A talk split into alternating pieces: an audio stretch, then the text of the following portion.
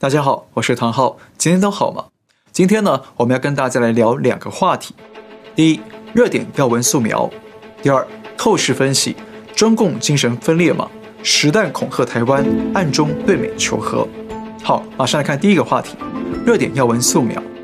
那今天的热点要闻呢，先带大家来看到中共抹杀中华民国存在，台湾各界愤怒。中共近期啊加大力度对香港进行意识形态的洗脑，并且篡改教科书、修改史实。那香港部分的历史课本已经把一九四九年国共内战导致了中华民国迁往台湾，改成中国国民党迁台。那说白了，中共等于是公开抹杀了中华民国的主权与存在，引发台湾各界的批评与质疑。但没想到，中共国台办发言人马晓光继续火上加油。在记者会上，马晓光说：“国民党在一九四九年的内战失败之后，退居台湾岛，从此丧失了代表全中国合法政府的地位。”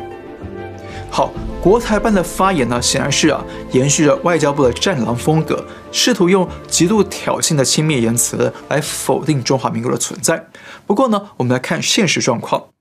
台湾的总统府网站呢，左上角清楚写的是中华民国总统府，那现任总统是蔡英文。而蔡英文也明确向海外社会提出“中华民国台湾”这个名称。其次，从国际政治的定义来看呢，一个国家必须具备的三个要素是人民、领土与主权。那从这个角度来看，中华民国台湾呢有两千三百多万人民，那目前的领土是台湾与澎湖、金门、马祖等外离岛，而且有着独立的主权来行使政治、经济、外交、军事等等主权事务。那还有一些邦交国。更何况，中华民国政府还有自己的军队，而且这些军队不是中共的党卫军，不是党指挥枪，而是隶属中华民国的全体人民所有。所以呢，从种种客观的事实因素来看，中华民国确实还存在，不是变成了区区的国民党。而且，中华民国台湾目前拥有高度成熟的民主政治与自由社会，完成了三次政党轮替，那人民享有充分的言论自由、参政自由与人权等等普世价值，在这些方面上，与美国、欧洲、日本等发达国家其实是等量齐观的。所以，中共凭着篡改历史和三两句的谎言，就要否定中华民国的历史存在，那似乎啊，太低估了人民的智慧。也因此，国台办否定中华民国的说法呢，不但引发台湾官方的强烈抗议，就连与中共比较亲近的国民党也出面表达不满，强调中华民国存在事实不容抹杀。那中共对台湾的种种侮辱与贬低啊，只会引发更多的反感与抵制。热点二：中共是美国最大威胁，两千间谍案与中共有关。美国国家情报总监办公室呢，发布了一项最新报告，指出。中共是美国最大的威胁之一，而俄罗斯与中共都对美国构成了广泛的国家安全挑战。那这项报告并没有预测美国与中共、俄罗斯是否会发生战争，但是报告强调，中共会继续扩大中方影响力，削弱美国的影响力。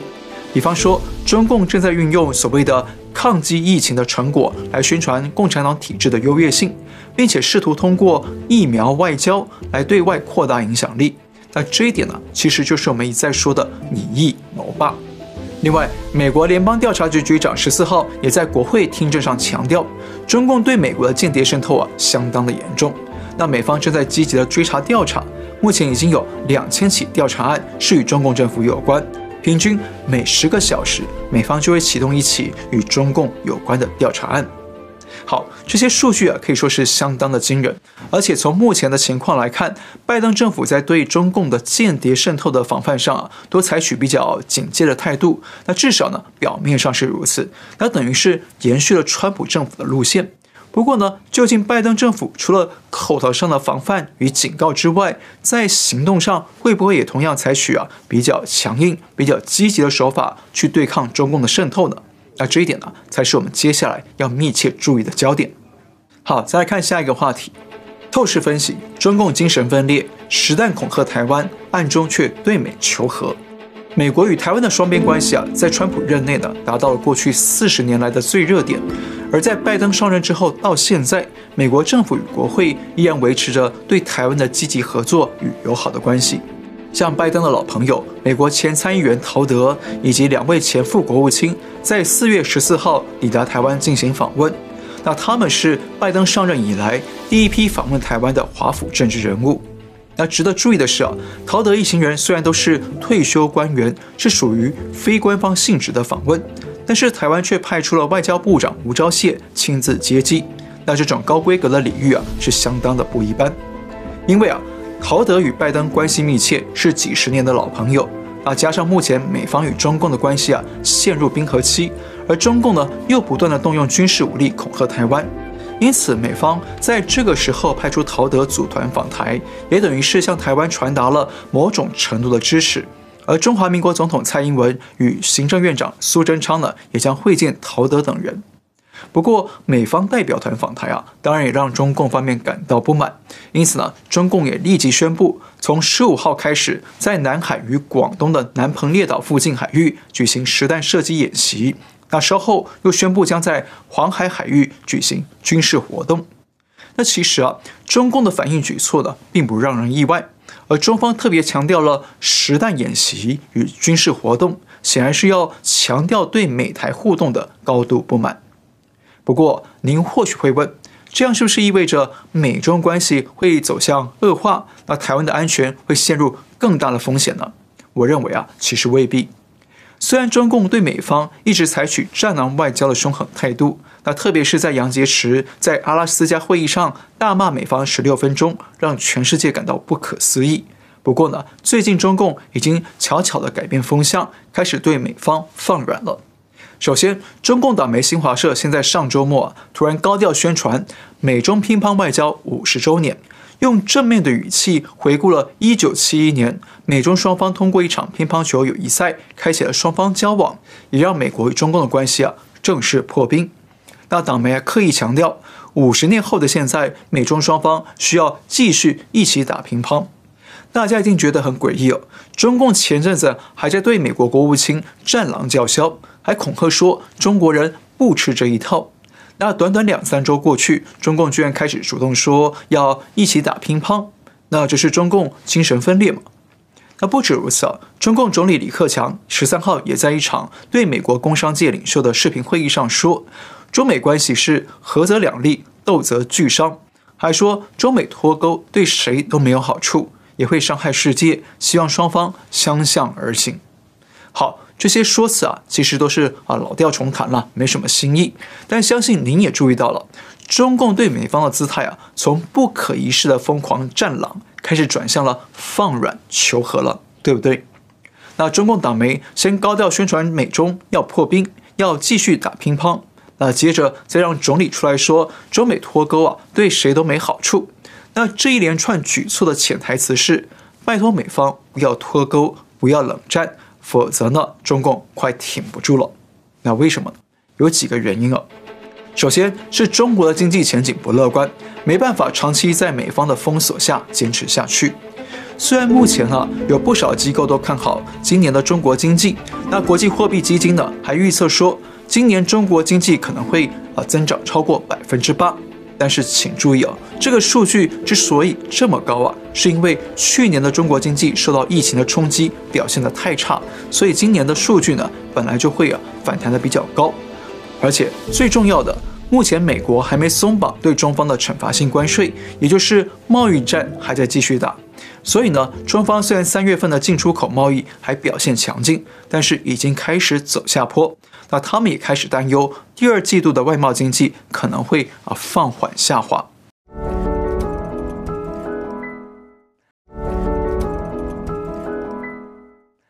此外，美方日前才又宣布对七家涉及超级电脑的中国企业与机构进行制裁，再加上之前美方对中方限制提供半导体与五 G 网络的相关核心技术与设备，等于是美方还在扩大对中共的科技战。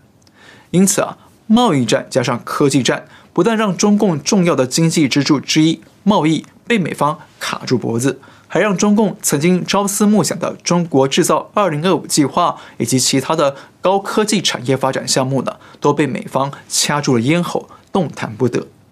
那长此下去，中国经济啊绝对撑不久，那国内的失业问题呢也会加重，所以中共啊不得不主动的放软，开始求和了。第二个原因是中共的军事战力不够强，无法跟美方力敌硬拼。我们在上一节节目里讲过，中共最近大小军事动作不断，先是派出了两百多艘渔船占据了南海的牛轭礁，接着又派出航空母舰辽宁号穿越日本南方海域进入太平洋，接着又派出大批军机骚扰台湾的西南空域。那中共看起来啊很耀武扬威，但是没想到啊却被美方的一张照片给击溃了。美国海军日前公布了一张驱逐舰马斯廷号近距离监看辽宁号的照片。那重点是啊，马斯廷号的舰长还翘着腿，一派轻松地观赏辽宁号。那请大家注意，这不只是美方对中共的心理战或者宣传战而已，还要注意到两个重点哦。第一，美方一艘驱逐舰居然如此逼近辽宁号。那显示美军方面呢，已经彻底掌握了辽宁号的信任与战力，知道辽宁号无法对美军构成实际的威胁，所以呢，才敢这么近距离的赏舰。第二，虽然美军这么靠近辽宁号，但是啊，却看不到辽宁号打击群的其他护卫舰与军机，那这就意味着辽宁号的阵型有明显的漏洞，被美方轻易突破了。所以呢，辽宁号形单影只的跟马斯廷号尴尬的合影。再加上中共虽然近年积极的发展海军，号称了下饺子一样的建造军舰，但是中共的两艘航母辽宁号和山东号，无论是舰载机的数量以及快速作战的应变能力，其实呢都无法跟美军的十一艘航空母相抗衡。特别是这次辽宁号落单，显然呢中共海军的战术也出现了漏洞。因此，中共不得不叫停跟美方在海上的军事叫板，避免了双方一旦擦枪走火，那中共海军呢可能会损失不小。第三个原因是战狼外交引发国际反击，让局势不利于北京。那中共原本想靠着对各国的战狼强硬战术来测试拜登政府对中共的态度与底线，同时呢也施压世界各国选边站队，想趁着川普下台之后赶紧进行以夷谋霸。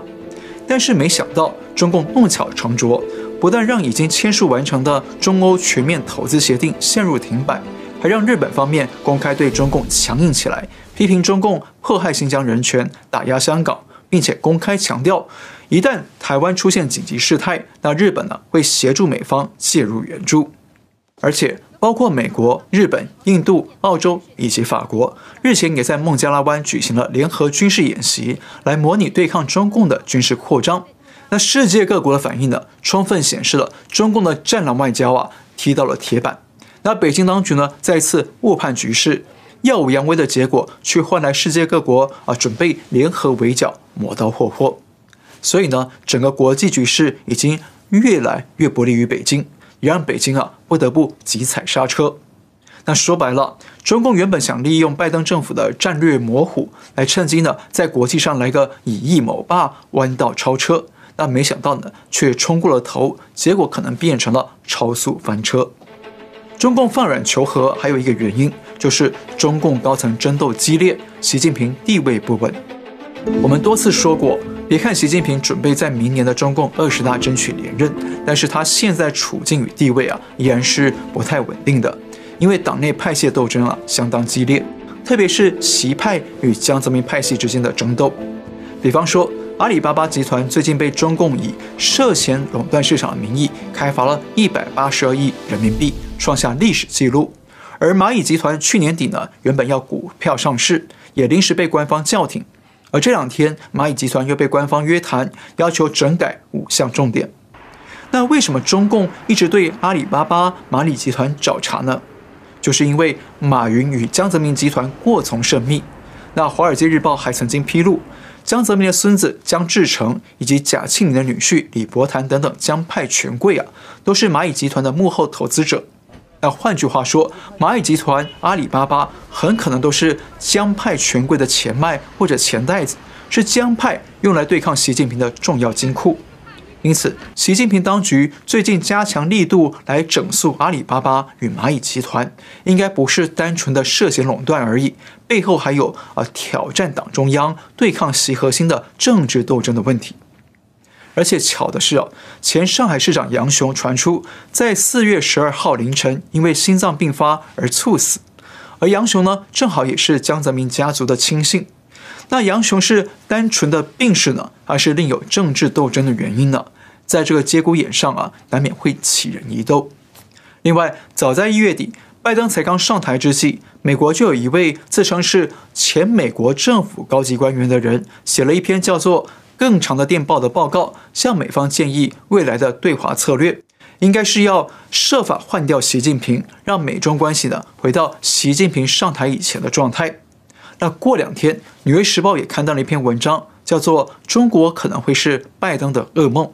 那巧的是呢，这篇报道的论点啊，也是要求拜登政府要对付习近平，批评习近平。那请注意啊，这两篇文章出现的时间点呢，相当的接近，而且呢，在美国媒体界引发广大的反响。但是两篇文章啊，都是不谋而合的要追打习近平，撤换习近平。但是却一句话也没提到要啊批评中国共产党，换掉共产党。那换句话说，这两篇文章的基调都是倒习保党。那这在最反对共产党的美国社会来说，可以说是相当的诡异。那大家想想看，倒习保党对谁最有利？是不是中共党内的反习派势力呢？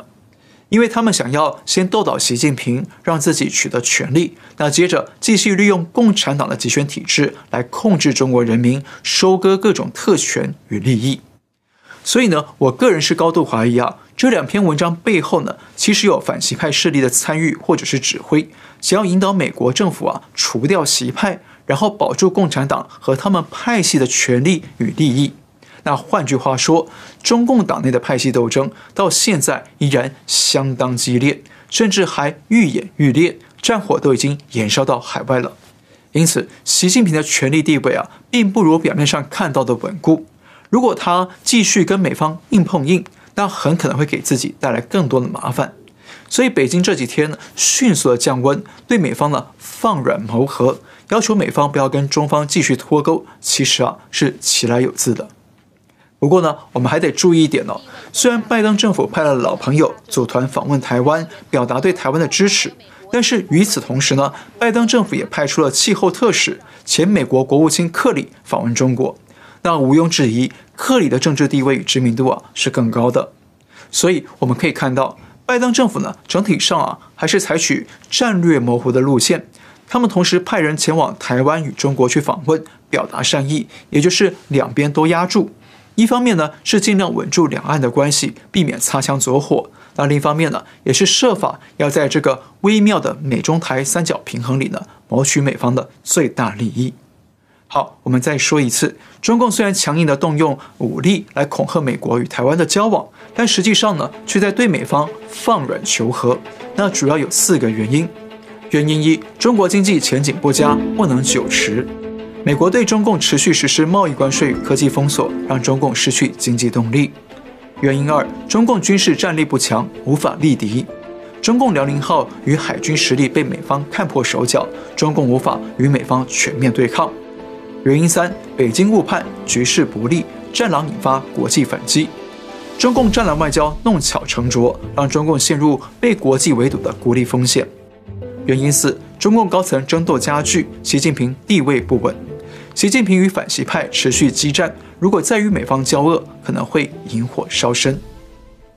好，我们今天先聊到这里。那如果你喜欢我们的节目，请记得订阅、留言、按赞，也请您介绍给更多的朋友们知道。感谢您的收看，我们下次再会。